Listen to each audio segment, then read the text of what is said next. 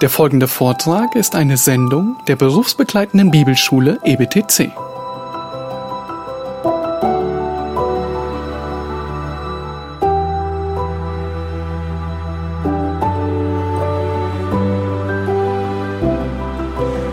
Dann äh, fahren wir fort.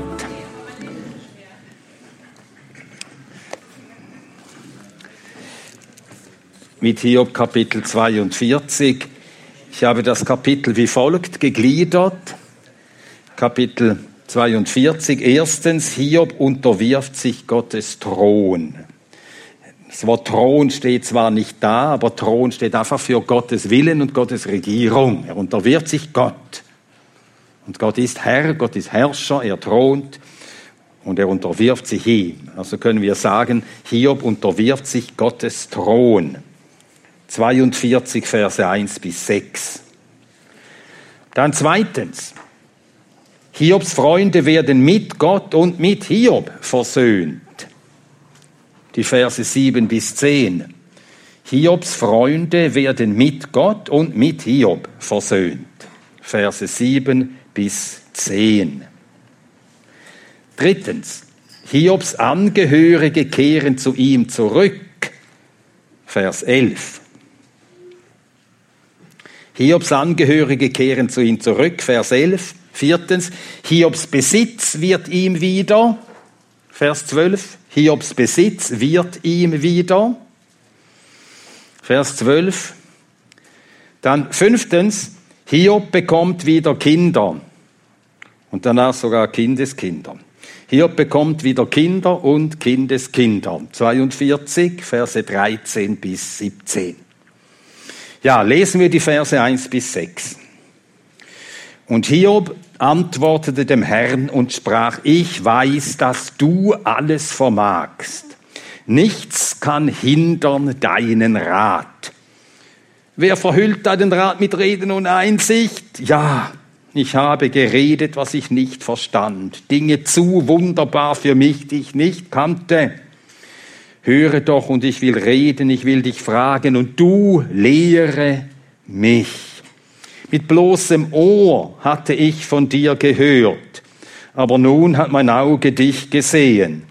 Darum verwerfe ich mich und bereue in Staub und Asche. Und Hiob antwortete. Dieses Wörtlein und verbindet Hiobs Bekenntnis mit dem, was eben vorangegangen ist. Was hatte ihn zu diesem Bekenntnis und zu dieser Einsicht gebracht? Gott hatte zu Hiob gesprochen und dort von seiner Macht, Hiob von seiner Macht überzeugt. Seine Macht, alles zu erschaffen, alles zu erhalten er hatte von seiner Macht gesprochen, das Böse zu erniedrigen und die Machtlosigkeit des Menschen mit dem Bösen in der Welt, mit dem Bösen in sich selbst, mit dem Urheber des Bösen fertig zu werden. Ja, Gott vermag das. Denn Gott hat auch den Satan erschaffen. Natürlich nicht alles Satan, das ist ja klar. Und diese Erkenntnis, nämlich seine Vermessenheit, gepaart mit seiner Hilflosigkeit, das demütigt Hiob. Hiob hat aus Gottes Reden nicht nur Gottes Macht erkannt, sondern auch Gottes Willen, den Bösen und auch das in Hiob wohnende Böse zu bezwingen. Wie gnädig ist Gott und wie beschämt ihn Gottes Gnade die Gott für undankbare und murrende und widersprechende hat, so wie er sich als einer erwiesen hat. Der Vers 2 ist ein Bekenntnis, der von Einsicht, großer Einsicht zeugt und von großer Tragweite ist. Ich weiß, dass du alles vermagst und niemand kann dich aufhalten. Kein Vorhaben kann dir verwehrt werden. Ja, das ist so. Und Hiob weiß das jetzt, dass das nicht nur gilt für Gottes Handeln in der Schöpfung, für Gottes Walten in der Regierung der Welt, sondern auch in seinem persönlichen Leben. Das versteht er jetzt. Gott hat sich vorgesetzt, mich zu erhöhen, mir alles wiederzugeben und mir mehr zu geben, als ich verloren hatte. Und das kann niemand aufhalten. Gott wird das tun. Und er wird nie davon abkommen, von seinem Vorhaben. Wenn Gott Drangsal über uns bringen will, dann tut er es. Und wenn Gott uns erhöhen will, und das wird er tun, ja, dann tut er das. Das ist seine Absicht von Anfang an. Und alles muss Gottes Absichten dienen. Und dann Vers 3, wer verhüllt den Rat, da zitiert der Gott. Eben das Urteil Gottes. Gott hatte Hiob gefragt, wer verhüllt den Rat? Wer ist es, der den Rat verhüllt ohne Erkenntnis? Das hatte Gott gesagt und jetzt spricht Hiob selbst diese Worte aus. Das heißt, er sagt das Gleiche, was Gott über ihn gesagt hatte und das ist Bekennen. Das griechische Wort für bekennen heißt homologein, das Gleiche sagen. Gott sagt, du hast gesündigt. Bekennen heißt, ich habe gesündigt. Das Gleiche sagen, was Gott über uns sagt. Das ist Bekennen. Und etwas anderes will Gott nicht hören. Er will keine Erklärungen hören, er will keine Entschuldigungen hören, er will nur das hören.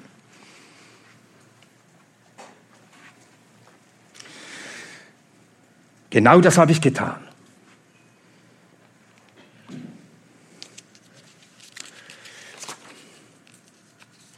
Und er bekennt dann auch, ich habe geredet, was ich nicht verstand. Gott sagte, wer hat meinen Rat verhüllt mit Worten ohne Erkenntnis, ohne Verstand? Ich habe geredet, was ich nicht verstand.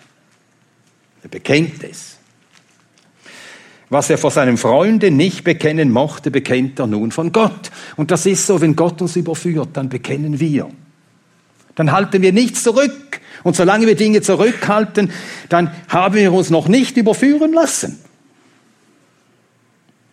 Gott hat ihn überführt. Und dann bittet er Gott, höre doch. Aber jetzt bittet er ganz bescheiden, nicht wie vorher, ich komme und jetzt antworte mir, sondern höre, ich will jetzt reden. Und was redet er? Lehre mich. Nur noch das, lehre mich. Wie Elihu gesagt hatte, wer ist ein Lehrer wie er? Und jetzt bittet er Gott, lehre mich. Lehre du mich. Und durch Gottes Handeln an ihm, das kann er so dann zusammenfassen, ja, ich kannte dich. Luther übersetzt, ich hatte dich vom höheren Sagen oder vom höheren Sagen hatte ich von dir vernommen. Dem Hebräischen näher mit dem Gehör des Ohres hatte ich von dir gehört.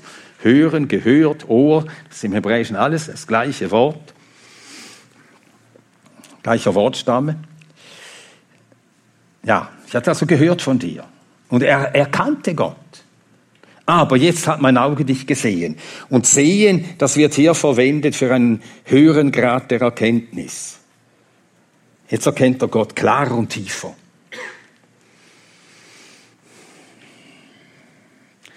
Und darum, jetzt hat mein Auge dich gesehen. Darum verwerfe ich mich. Gottes Erkenntnis führt immer zur Selbsterkenntnis. Und Selbsterkenntnis heißt immer Erkenntnis unserer Bosheit, unserer Unreinheit, unserer Sündhaftigkeit. Ich zitiere jemand, der hat eine nicht so gute Presse, aber ganz äh, zu Unrecht, also Presse. Ja. Oliver Cromwell. Sind wenige so geschmäht worden wie er und zu Unrecht. Und Oliver Cromwell, er schrieb an seine Tochter Bridget, am 25. Oktober 1646 folgendes in einem Brief. Wer hat je geschmeckt, dass der Herr gütig ist, der nicht auch etwas empfunden hat von seinem Ich, seiner Eitelkeit und seiner Bosheit?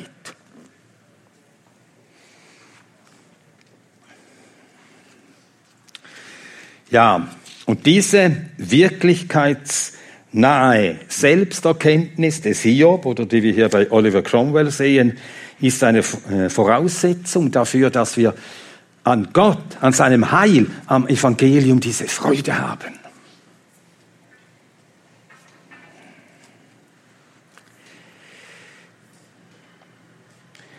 Es gibt eine Biografie von Henry Martin. Er war Missionar in Nordindien, Zeitgenosse von William Carey. Und dieser Henry Martin, er schrieb einmal in einem Brief, Sweet peace is only to be found in being nothing before God.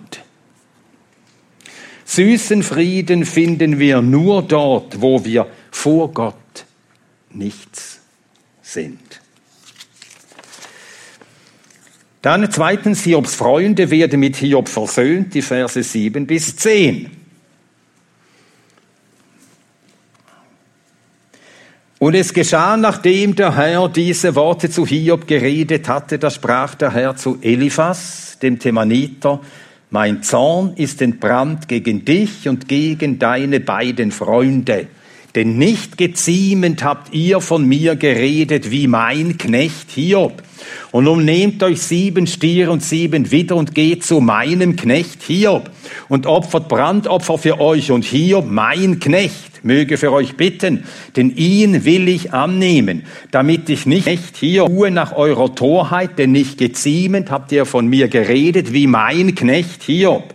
Es ist bemerkenswert, wie hier Gott auch gegenüber den Freunden äh, Hiobs seinen Knecht verteidigt, wie schon gegenüber dem Teufel. Er ist mein Knecht und er war es auch, als er irrte, aber er war sein Knecht. Und wir sehen, dass Gott das an uns rügt, wenn wir seine Knechte, seine Knechte, seinen Knechten Unrecht tun. Gott rügt das an uns. Nun, Hiob war nicht schuldlos. Gott hat Hiob überführt. Gott hat gesündigt. Aber das war nicht die Sache der Freunde Hiobs, ihm das vorzuhalten. Sie haben ja Dinge gesagt, die nicht einmal stimmten. Wer bist du, der du den Hausknecht eines anderen richtest? Wo steht das? Wer schrieb das? Paulus? Römer 14, ungefähr Vers 4. Ja, glaube 4. Ja, Ihr habt nicht recht von mir geredet wie mein Knecht Hiob. Nun, Hiob sagt ja Dinge, Gott hat ihn ja dessen überführt, Dinge, die nicht recht waren. Und doch hat Hiob mehr Recht geredet. Und Hiob hat ja immer, Hiob hat ja immer geredet über Gott als einer, der auch bekennt seine Ratlosigkeit. Und die Freunde waren immer so selbstsicher, selbstsicher, so ist es nicht anders, wir wissen es, ja.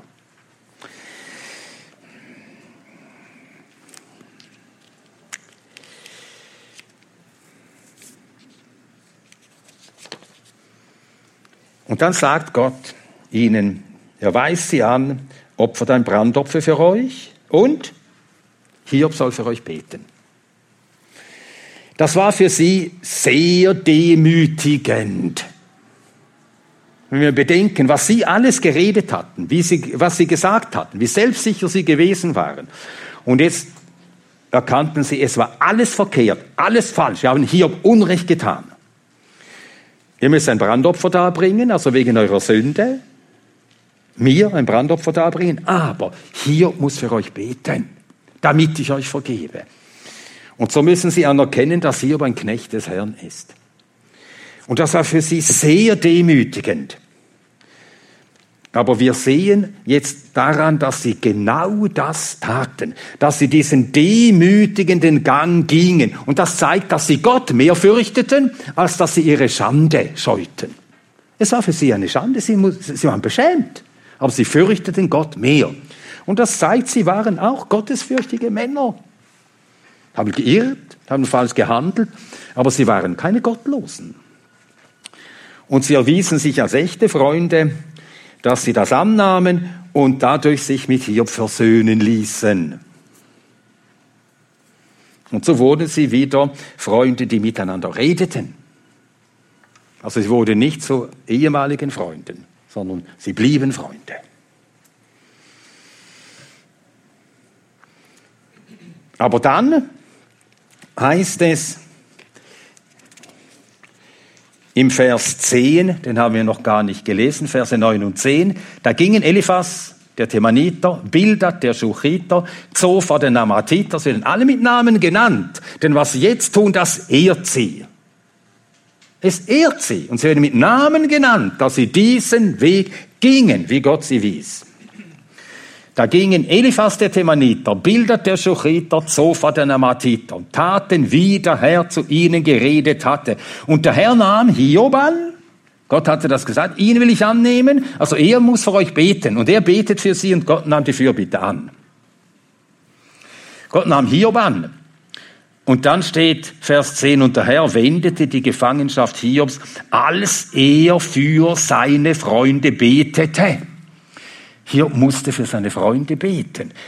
Das für, kostete für ihn auch Überwindung. Sie hatten so harte Worte gegen ihn geredet, ihm so Unrecht getan. Und er musste für sie beten. Was für sie beten? Herr, rechne ihnen diese Sünde nicht so. Herr, rechne ihnen diese Sünde nicht zu. Und Gott nahm dieses Gebet an. Und auch das musste Hiob tun. Denn auch er musste damit zeigen, dass er in seinem Herzen seinen Freunden, denen Gott das Opfer wies zur Vergebung, dass er ihnen auch, so wie Gott, vergab. Und ohne dieses Bekenntnis und ohne diese Einstellung, die Hiob hatte, die seine Freunde hatten, gibt es nie Versöhnung. So geschieht Versöhnung. Schuld bekennen, nachher füreinander beten und von Herzen beten. Hiob hat sich nicht wie ein Gerechter dann aufgepflanzt, sondern ich will jetzt für euch beten sondern er hat wirklich gebetet, Herr, rechne ihnen diese Sünde nicht zu. Denn das begehrt und wünscht er von Herzen. Und erst da wendete der Herr die Gefangenschaft Hiobs. Dann war nichts mehr da in Hiobs Herzen, in Hiobs Leben, das ihn seinem Gott entfremdete. Der Herr wendete die Gefangenschaft Hiobs als er für seine Freunde betete. Und als Ergebnis, der Herr gab Hiob doppelt so viel, wie er gehabt hatte. Doppelt so viel, das wird von Israel gesagt, wenn Israel eins wiederhergestellt werden soll. Äh, lesen wir Jesaja 61, Vers 7, nur eine Stelle. Jesaja 61, Vers 7. Anstatt eurer Schmach werdet ihr das Doppelte haben. Und anstatt der Schande werden sie jubeln über ihr Teil. Darum werden sie in ihrem Land das Doppelte besitzen und sie werden ewige Freude haben. Und so ist die Wiederherstellung hier ein Muster für jegliche Wiederherstellung, auch für die Wiederherstellung Israels am Ende der Tage.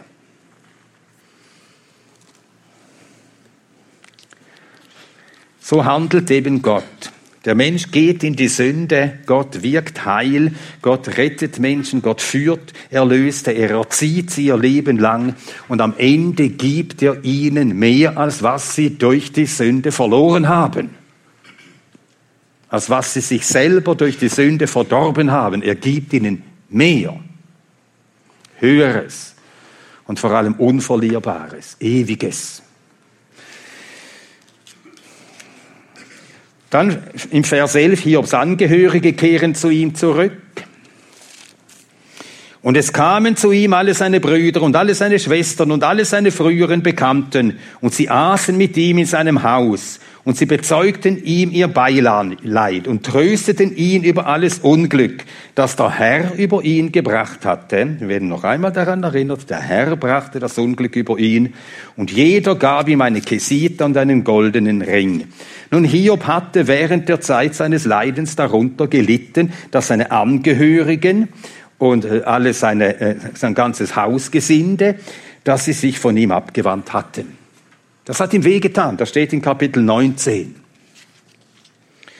Aber jetzt wendet ihm Gott die Herzen aller seiner Angehörigen wieder zu und sie kommen und trösten ihn. Nach dem göttlichen Trost bekommt er jetzt auch Trost von seinen Angehörigen. Man fragt manchmal, war seine Frau auch dabei? Er bekommt er wieder Kinder und es ist anzunehmen, dass es seine Frau war.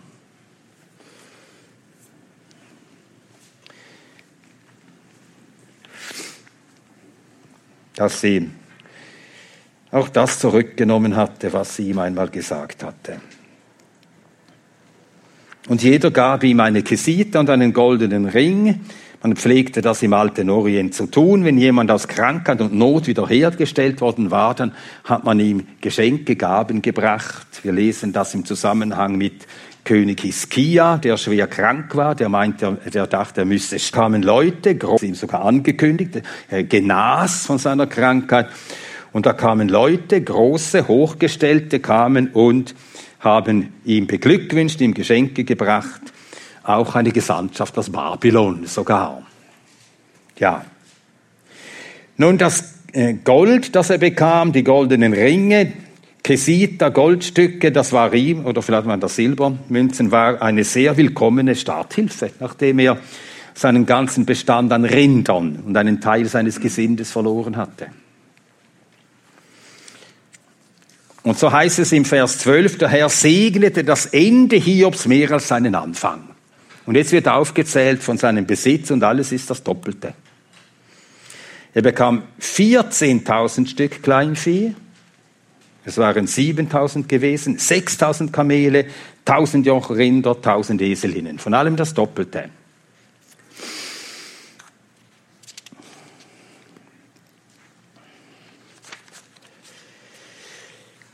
Ja, der Herr segnete Hiob, segnete sein Ende. Das Ende der ganzen Heilsgeschichte, ein neuer Himmel, eine neue Erde, werden unendlich schöner, herrlicher, größer, besser sein als die erste Schöpfung. Die erste Schöpfung war gut, sogar sehr gut, aber sie war wandelbar gut. Der Mensch war gut erschaffen, sehr gut erschaffen, aber wandelbar gut. Er konnte sich vom Guten zum Bösen wandeln und das ist ja geschehen. Der erlöste Mensch, der neue Mensch in der neuen Schöpfung, im neuen Himmel, in der neuen Erde, ist alles bleibend gut. Es gibt keinen Sündenfall wieder. Unwandelbar gut.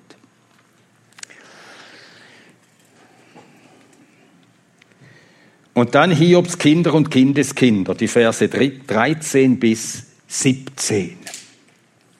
Und er bekam sieben Söhne und drei Töchter. Und er nannte die erste Jemima und die zweite Kezia und die dritte Keren Hapuk. Und so schöne Frauen wie die Töchter Hiobs wurden im ganzen Land nicht gefunden. Und ihr Vater gab ihnen ein Erbteil inmitten der Brüder. Und Hiob lebte danach 140 Jahre. Und er sah seine Kinder und Kindeskinder, vier Geschlechter. Und Hiob starb alt und der Tage satt. Sieben Töchter, drei, sieben äh, Söhne, drei Töchter. So viel, wie er und seine Frau verloren hatten. Warum hier nicht das Doppelte?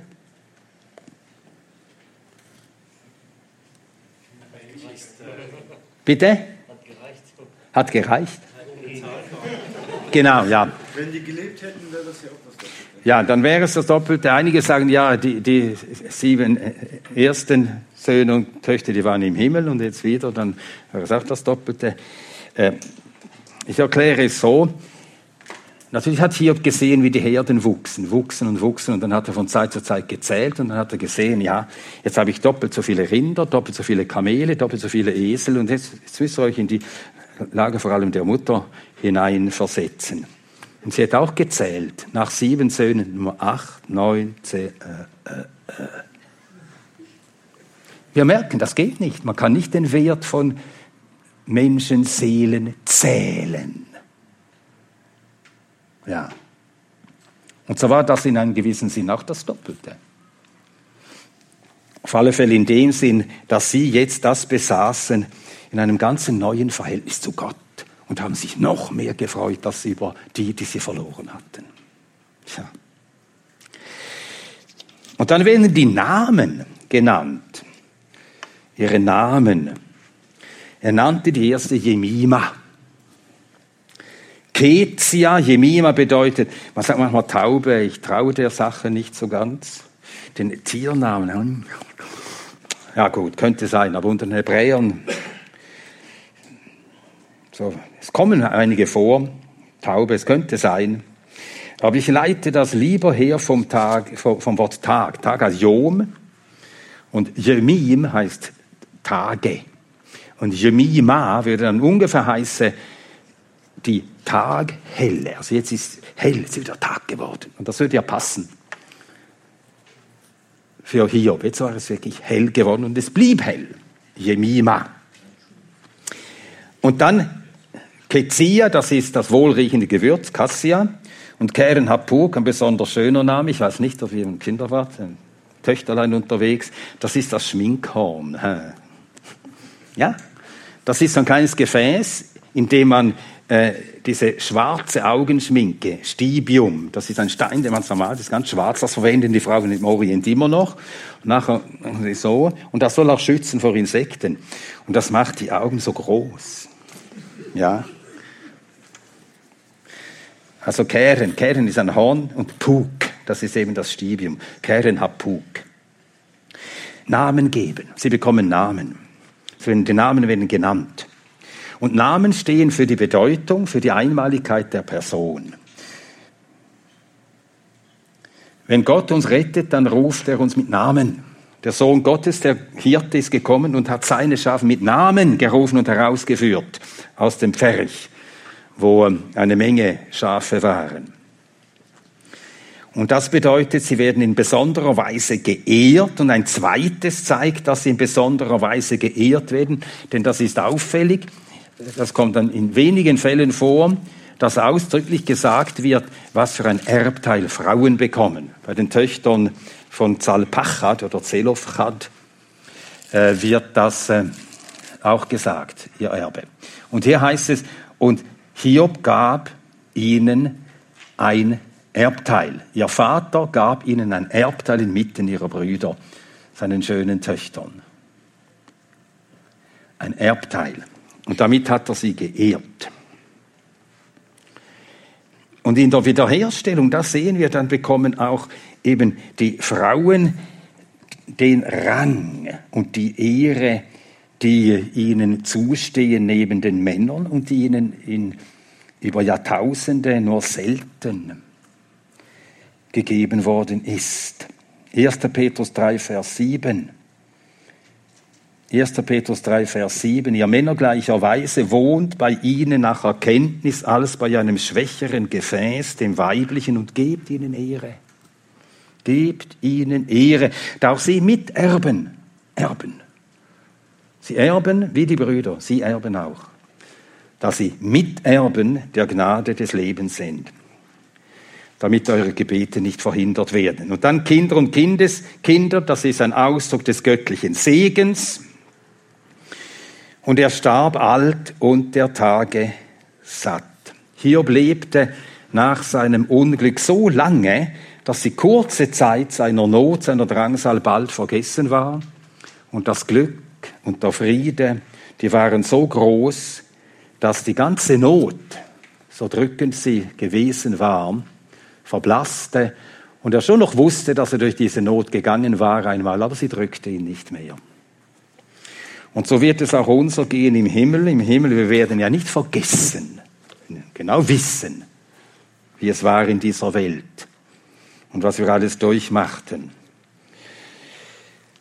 Aber es wird uns nicht mehr drücken.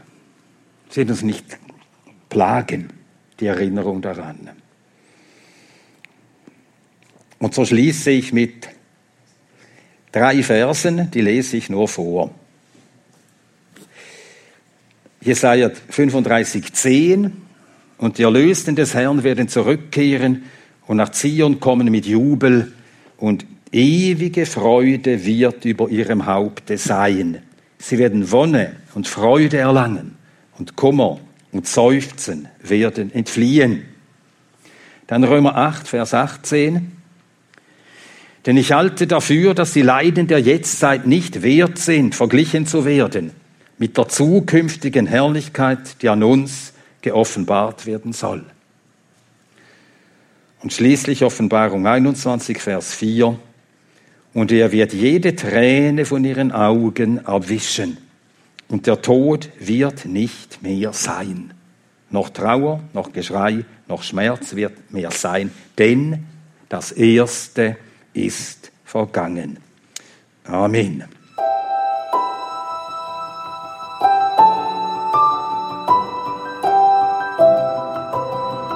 Diese Sendung war von der berufsbegleitenden Bibelschule EBTC. Unser Ziel ist, Jünger fürs Leben zuzurüsten, um der Gemeinde Christi zu dienen. Weitere Beiträge, Bücher und Informationen findest du auf ebtc.org.